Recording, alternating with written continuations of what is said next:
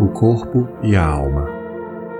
Quando fiquei sabendo da morte da atriz Daniela Pérez, eu chorei muito. E como eu quis que aquela notícia fosse apenas uma ficção. Mas não, infelizmente era real. A minha dor também foi real. Naquele momento, eu lidei com uma ficção desfragmentada. Pela primeira vez vi o desabar de um cenário e conheci o verdadeiro choro dos atores. A ficção doía menos que a realidade? Porém, mesmo passando por aquele sofrimento, eu não era capaz de entender tamanha maldade.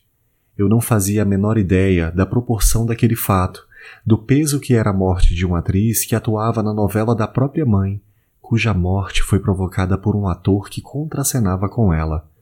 A realidade era muito absurda, mas os olhos de criança não viam nada além da perda. E agora, como será sem a Yasmin na novela? Eu vi o sofrimento da mãe e a autora, assim como pude ver também o dissimulado assassino. Porém, eu era incapaz de entendê-los, não conseguia imaginar o tamanho da dor da Glória Pérez assim como também não podia julgar o causador da morte. Eu gritava assassino, mesmo sem entender o tamanho daquela complexidade e covardia. Daniela.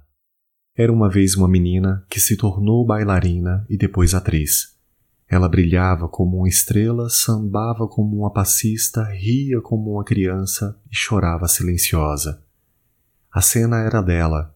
Sua arte invadiu meu coração ela ganhava o público e o país. Então, o mal, vendo toda a sua luz, buscava de alguma forma apagá-la.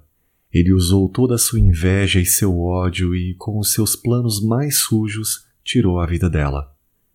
A artista também nos matou, porém de saudade. Foi difícil lidar com a realidade. Foi dura a impunidade com tamanha crueldade. Mas como Deus existe, ele sabe dela, sabe da esfera e da constelação estelar. Ele é a justiça, e Daniela significa o Senhor é o meu juiz.